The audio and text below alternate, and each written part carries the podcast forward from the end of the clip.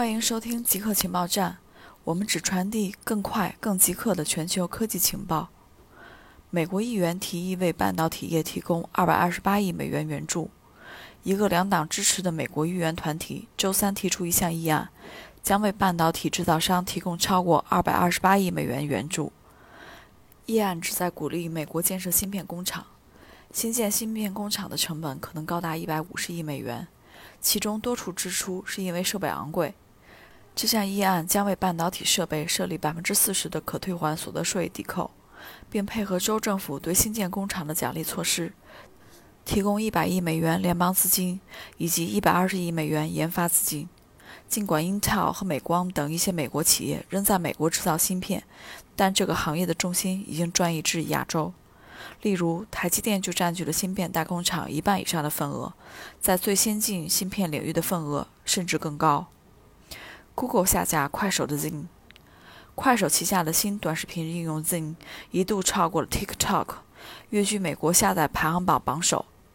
它在被指剽窃后被 Google 下架。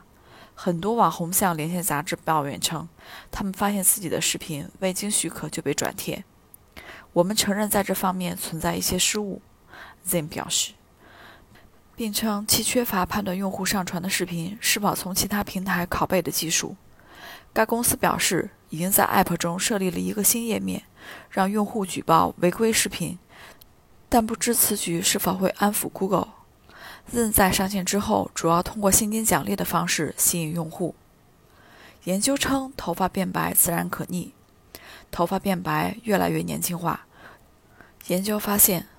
头发中的色素是由毛囊色素单位 HFPU 的黑素细胞不断给生长中的毛干毛细胞提供黑素体而产生。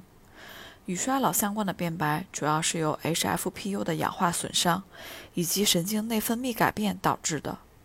虽有药物或者环境因素会产生一定影响，但头发变白仍然被认为与年龄相关，并且是不可逆的过程。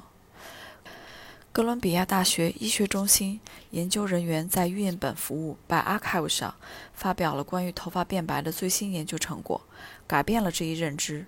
研究人员发现，头发变白是自然可逆的，且这种变白和逆转与行为和心理的压力变化密不可分。首位美国太空行走的女性抵达挑战者深渊。首位太空行走的美国女宇航员再次挑战极限，她成为了首位抵达挑战者深渊的女海洋学者。挑战者深渊位于地球最深处，在潜水器上完成探险之后 c a s i y 和同伴 Victor 与国际空间站进行了一次通话。他发表声明称，这是非同寻常的一天，是一生中最难忘的一天。挑战者深渊是太平洋马里亚纳海沟的最深处。深约一万零九百零二到一万零九百二十九米。著名导演卡梅隆在二零一二年驾驶单人潜艇抵达挑战者深渊，成为半个世纪以来首位潜入到世界最深渊的人。以上就是本期节目所有内容。固定时间，固定地点，我们下期见。